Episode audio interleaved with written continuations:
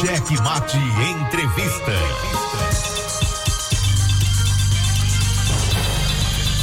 Muito bem, hoje, como anunciado nas redes sociais aí, e a galera toda já na expectativa, vários, várias mensagens aqui já é, da nossa conversa com o ex-governador José Reinaldo Tavares, pela segunda vez aqui na bancada virtual do Checkmate.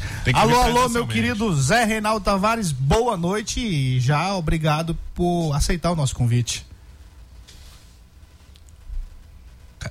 Opa! Alô. Opa! Tá ouvindo direitinho?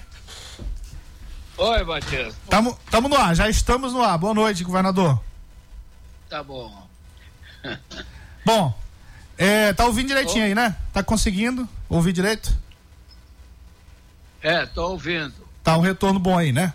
Bom, governador, nós tivemos aí é, nesses últimos dias uma, vamos dizer assim, um burburinho grande em torno da definição da, da batida no martelo de ponta virada com relação à escolha do vice-governador eh, Carlos Brandão.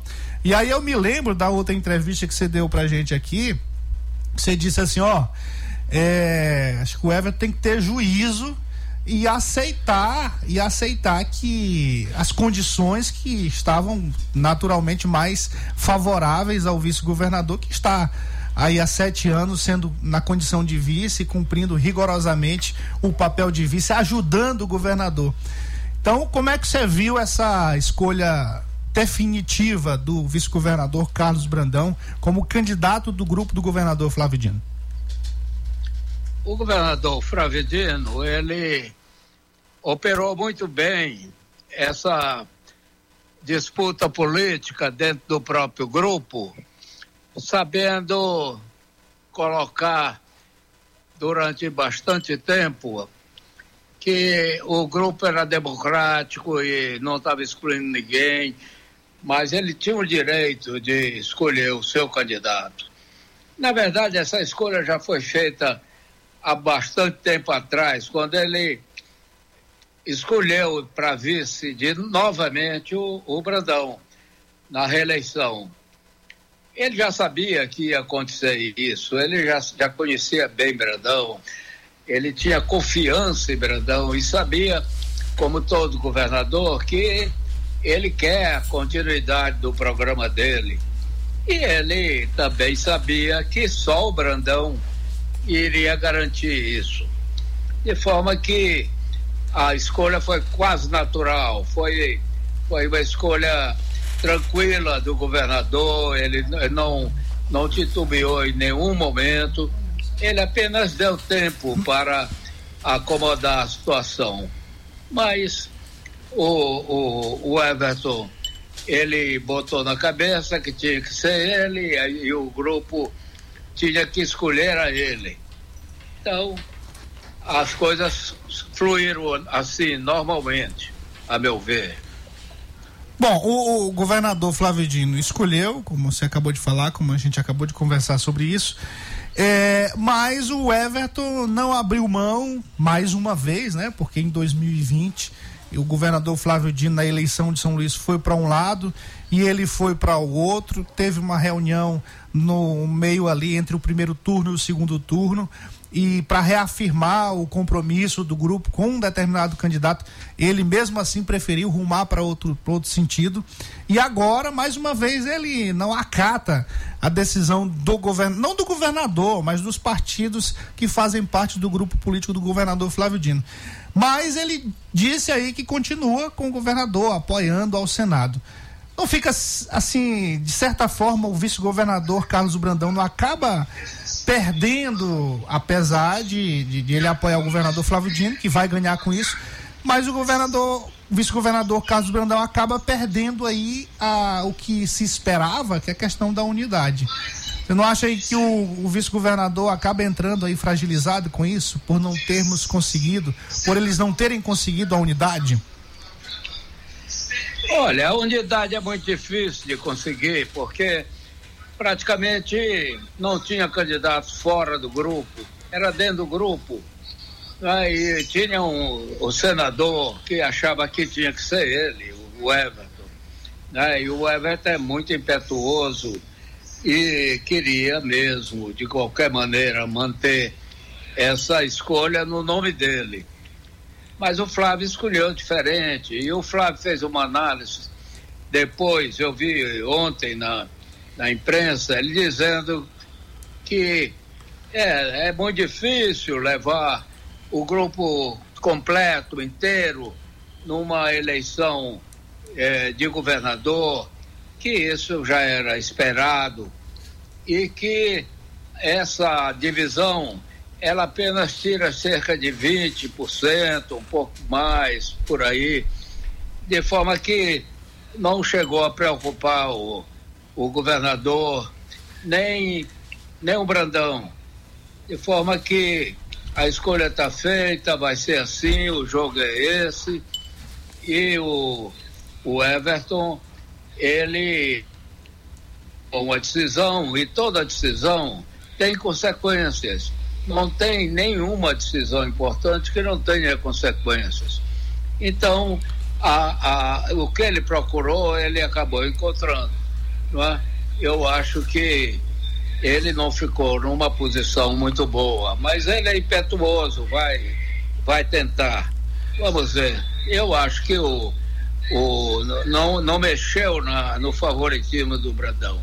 E, é, Zé Reinaldo, a gente entrevistou você ano passado e você meio que traçou um roteiro, né, de como ia acontecer. Uma das coisas é que que você disse aqui que ao, a partir do momento que chegasse perto do Brandão assumir o Palácio dos Leões, mais adesões iam acontecer. A gente viu isso no início desse ano, já no final do ano passado também, essas adesões chegando. É o que a gente pergunta aqui é se você pode atualizar a gente e quais são aí esses próximos passos da sucessão do, do Flávio Dino e também do Brandão. Olha, eu acho o seguinte, como eu falei, toda decisão tem consequência. O, o Everton, no meu modo de ver, ele está buscando como última esperança o apoio do, do, do Lula para a candidatura dele. Mas isso é relativo, porque quem é amigo do, do, do Lula mesmo é o. São dois aqui no Maranhão. Um é o Flávio Dino e o outro é o Sarney. E todos dois estão com Brandão. E também essa questão dele, dele, dele romper e a, a decisão do PT em seguida, por unanimidade, de apoiar o, o Brandão, né? e facilitou a ideia de sair um vice do, do PT, isso aí consolida muito o Brandão que vai mudar de partido, porque esse, o PSDB, ele tem aresta não com Lula diretamente, mas com o PT, de forma que, e ele já provou que está no, grupo da esquerda há muito tempo, ele é, é oito anos quase vice-governador de um governo do PCdoB e agora PSB. De forma que essa atitude do, do Everton ela consolida Brandão como o, o candidato muito forte e que ficou mais forte com essa decisão. É, o, você falou aí com relação a essa questão de amizade que é muito propagada. Essa suposta amizade do senador Everton Rocha, ele vende muito isso como uma carta na manga para ter o palanque do. para fazer o palanque aqui para o presidente Lula e, consequentemente, ganhar votos com isso. Embora tendo um candidato do seu partido, que é o Ciro Gomes. Mas se a gente pegar um histórico, governador, aí você vai me corrigir se eu tiver errado, porque você tem claro, muita, muito, muito mais informação do que eu.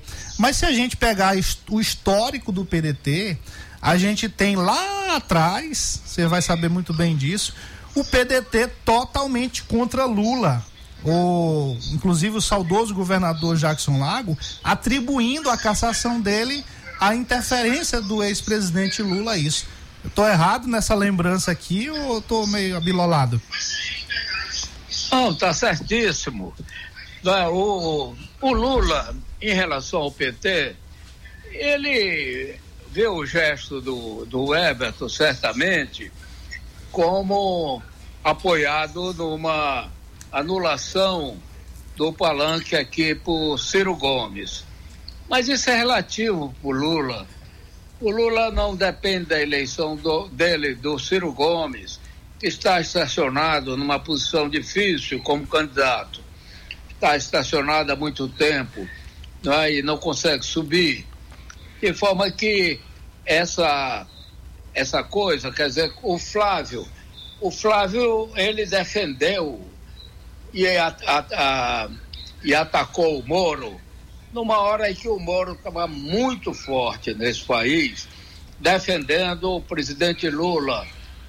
Eu conheço o presidente Lula, ele, ele não se esquece dos favores e das coisas que são feitas importantes para ele. De forma que ninguém tira essa, essa proximidade do, do Flávio, essa confiança do, do Lula no Flávio.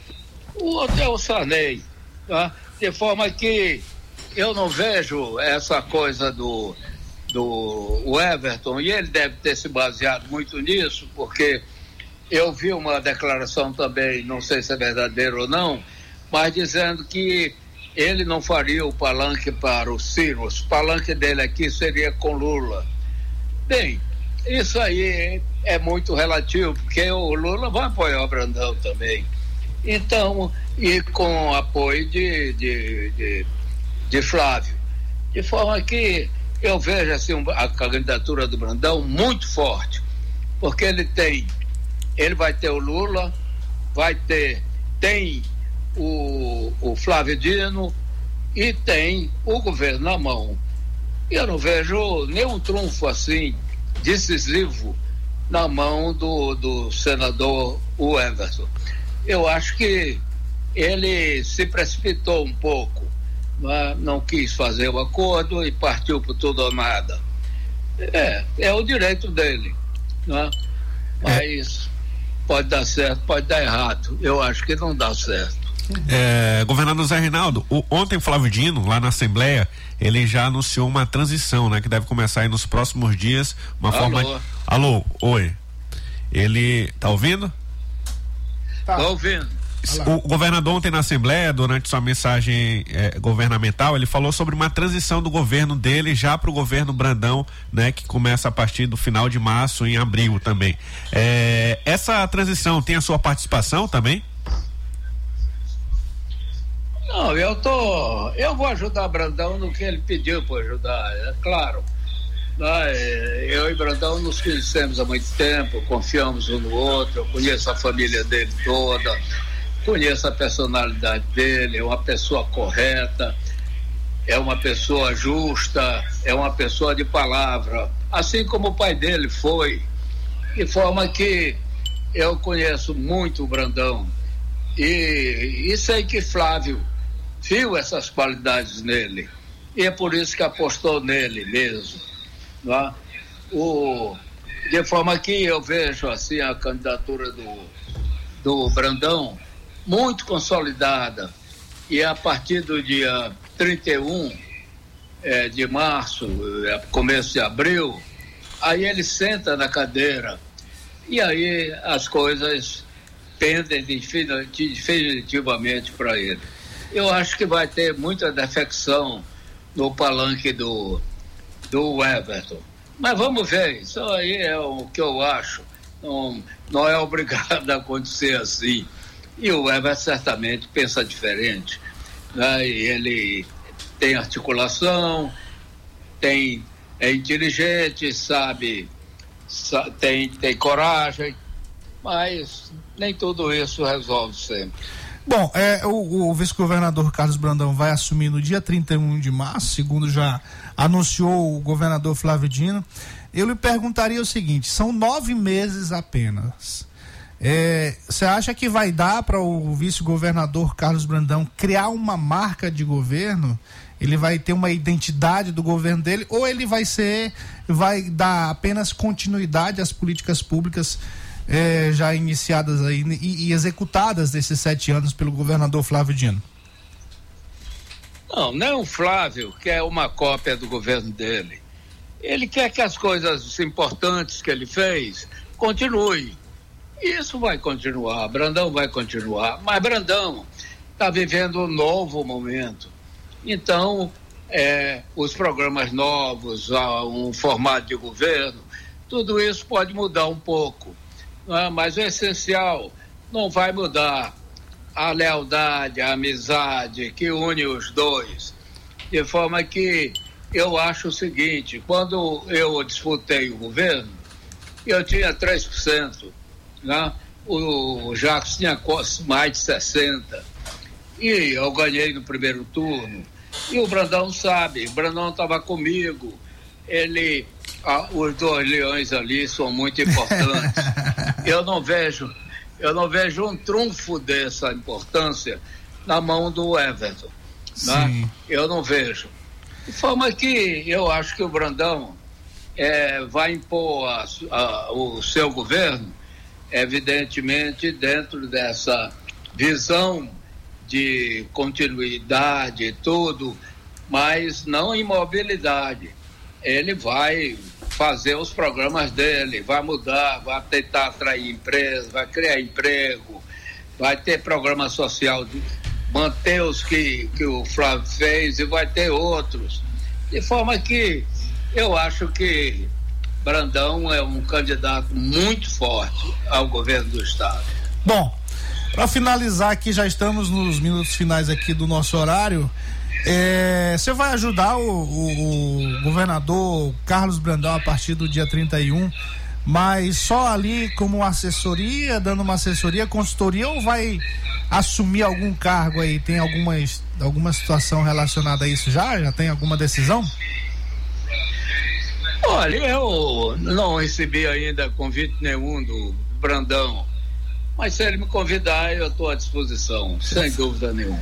Claro, e é um, com certeza um quadro importante para esse momento do Maranhão. Senador Zé Reinaldo, é, eu queria conversar mais. A gente tem muita coisa para conversar. E a gente vai ter que marcar um outro momento aí. Hoje foi meio, foi meio corrido aqui, mas muito obrigado pela sua participação. Com certeza enriquecedora nesse momento político que estamos vivendo.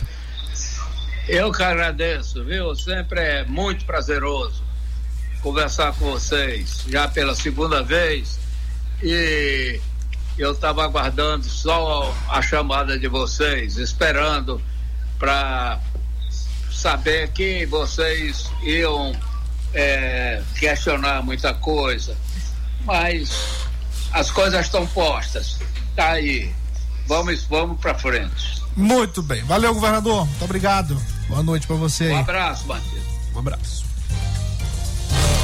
Écio, ó, bacana aí, governador Zé Reinaldo sempre muito objetivo nas suas falas políticas, né? Ele tem uma é. leitura muito boa.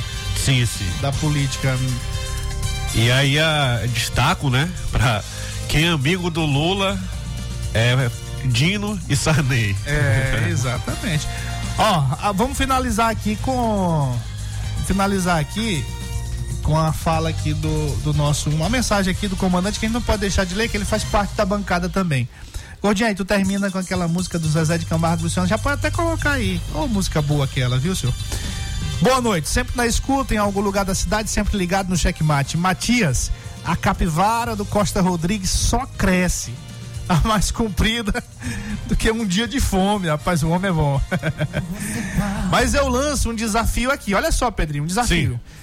Se alguém mostrar algum lo local por onde o senador passou ou esteve no comando e a prestação de contas dele foi 100% legítima, eu pago um uísque puro malte, 35 anos e mais 15 quilos de linguiça artesanal. Olha, rapaz, ó, o desafio. Tá, é. Vou salvar o meu preto, vou encontrar. Salvar o, o, meu preto e ganhar aqui, né? Esse uísque. Rapaz, tá lançado o desafio, comandante. Ah. Ele completa aqui, ó. Toma jeito, Costa Rodrigues, do jeito do telhado é, o PDT entende, telhado de vidro, ele quis dizer aqui. Um abraço aí pro Tiago Tribuna, também ouvindo a entrevista do do Zé Reinaldo, deve destacar lá no programa dele que vai começar já já. É dizer que nas contas, nas contas, como é que nas contas o que que acontece? Mentes estão bem. É. Boa noite, boa sorte, até amanhã. Até amanhã. ZYC 624. Rádio Mais FM 99.9 MHz. MaisFM.com.br Ilha de São Luís, Maranhão.